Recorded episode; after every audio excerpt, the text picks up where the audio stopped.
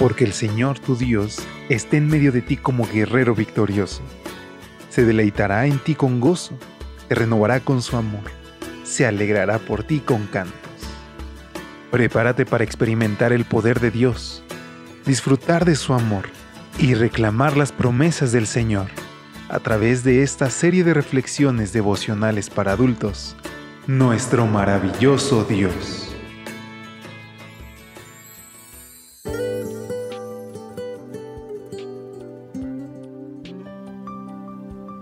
Muy buen día y feliz sábado. Qué gusto saludarte en esta mañana del 17 de septiembre, agradeciendo a Dios porque nos presta la vida y porque nos regala un día tan especial para poder encontrarnos con Él.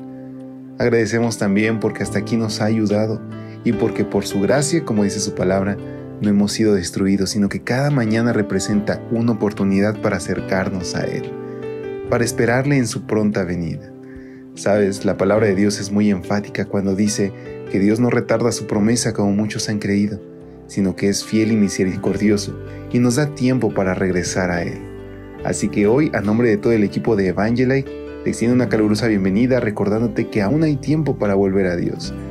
Si hay algo que tenemos que arreglar, pídele gracia a Dios, sabiduría y de su poder para encomendarte a Él y para vivir una vida digna de un hijo de Dios.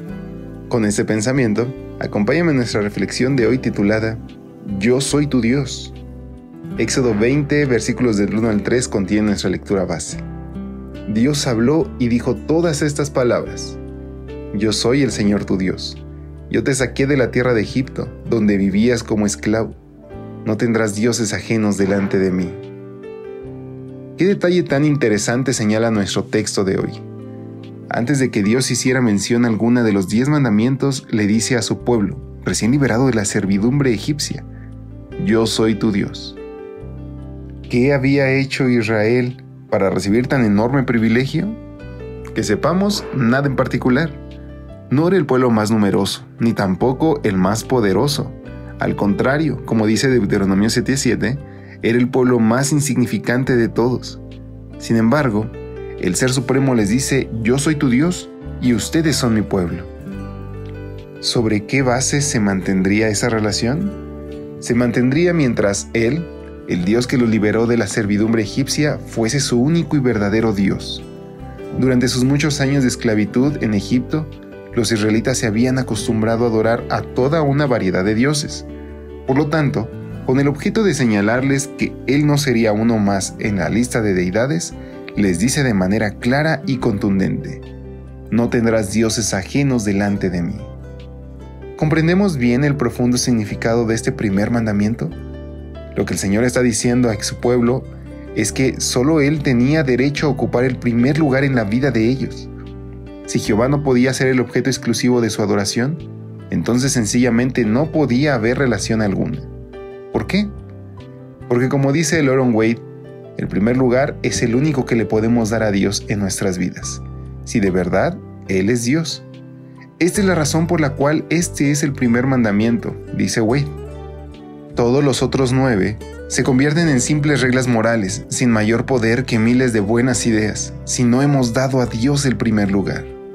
La implicación es sencillamente contundente. Si Dios es de verdad Dios, entonces solo Él ha de ocupar el primer lugar en mi vida.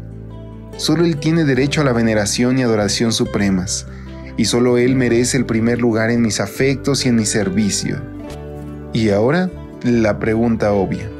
¿Es Dios todo eso en mi vida? ¿En tu vida?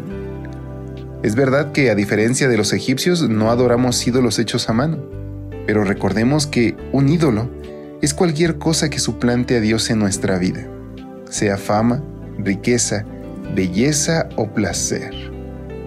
Y el autor nos deja una gran reflexión para hoy, queridos amigos. ¿Es Dios realmente el primer lugar en nuestras vidas? ¿Es en Él donde te refugias cuando algo sucede mal? ¿Es a Él al que le adoramos cuando todo está bien? ¿Es nuestro primer pensamiento el servirle y el serle leal en cualquier situación aun cuando nadie nos ve? Que estas preguntas hoy nos hagan reflexionar y que nos acerquen a nuestro Padre. Recuerda, aún hay gracia y hoy es un buen momento para ponernos a cuenta con Él. Oremos para despedirnos.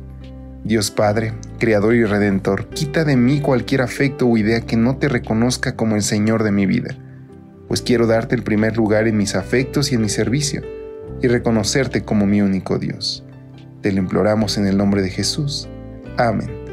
Dios te bendiga. Feliz sábado. Hasta pronto.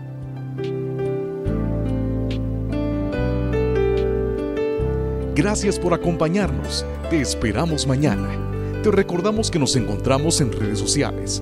Estamos en Facebook, Twitter e Instagram como Ministerio Evangelite.